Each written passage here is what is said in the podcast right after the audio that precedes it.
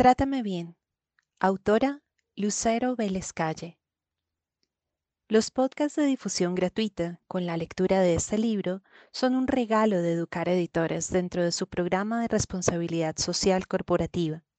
La voz de la narración es un aporte de Diego Trujillo. Por una niñez y adolescencia feliz.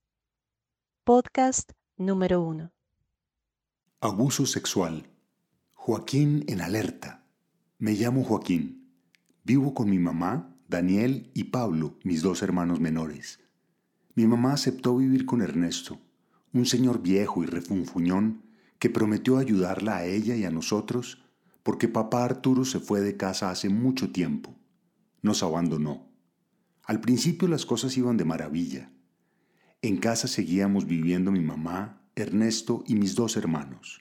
Ernesto trabajaba, mi mamá también y nosotros nos sentíamos tranquilos y protegidos. Pero con el tiempo las cosas empezaron a cambiar. Ernesto se volvió fastidioso y más malhumorado que antes. Su cara siempre se veía rabiosa.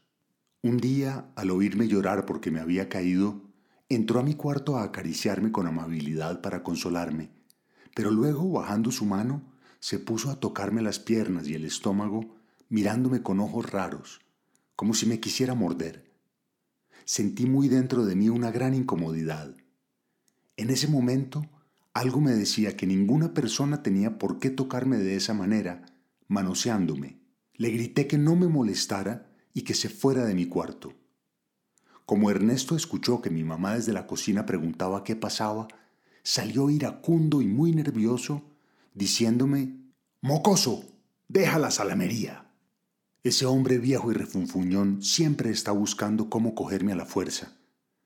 Cuando le exijo respeto, se burla de mí y me amenaza, diciéndome que le va a decir a mi mamá que se va de la casa porque yo soy un grosero e irrespetuoso, que siempre lo estoy buscando para que me acaricie.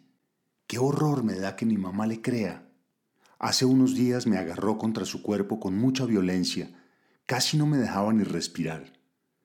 Entonces, como pude, Luché por zafármele, lo empujé con todas mis fuerzas y le repetí que me tenía que respetar. Cuando intenté gritar, me tapó la boca con furia diciéndome, Deja tus lloriqueos estúpidos, me tienes que obedecer y hacer lo que yo quiera. Soy quien manda en esta casa. Me dio tanto miedo que me dolió el estómago. Menos mal que en ese preciso momento llegó mi mamá. Ernesto me soltó rápidamente y se fue a saludarla como si nada pasara. Ese hombre me produce miedo, mucho miedo. Le conté a mi mamá Adelaida todo lo que me estaba haciendo su marido, pero no me creyó. Me dijo que eran inventos míos, que yo no quería a Ernesto. Con todo lo que nos ha ayudado. Renegó mirándome fijamente a los ojos. Fue terrible. Me sentí desilusionado de mi mamá y como empecé a llorar, ella se enojó mucho. Al día siguiente amanecí tan triste que tomé la decisión de ir a buscar a mi madrina Josefina para contarle lo que me estaba sucediendo. Me escuchó amablemente, pero luego me dijo que no sabía cómo ayudarme ni qué decirme. Como no encontré apoyo, fui a buscar a mis amigos, Lucas y Sofía. Les conté lo sucedido y terminamos llorando los tres. Ellos también estaban sufriendo porque tenían otras muchas situaciones dolorosas. Muy preocupado porque Ernesto le pudiera causar daño a mis hermanos Daniel y Pablo, tomé la decisión de irme con mis dos amigos a buscar ayuda para todos nosotros. El castigo físico no educa a los niños, niñas y adolescentes. Al contrario, afecta su desarrollo integral, baja la autoestima y los aísla de las posibilidades de superación personal en el futuro.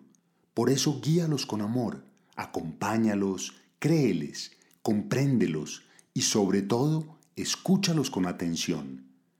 Reporta la violencia contra niños, niñas y adolescentes a través de la línea 123 o 141. También puedes hacerlo en www.teprotejo.org.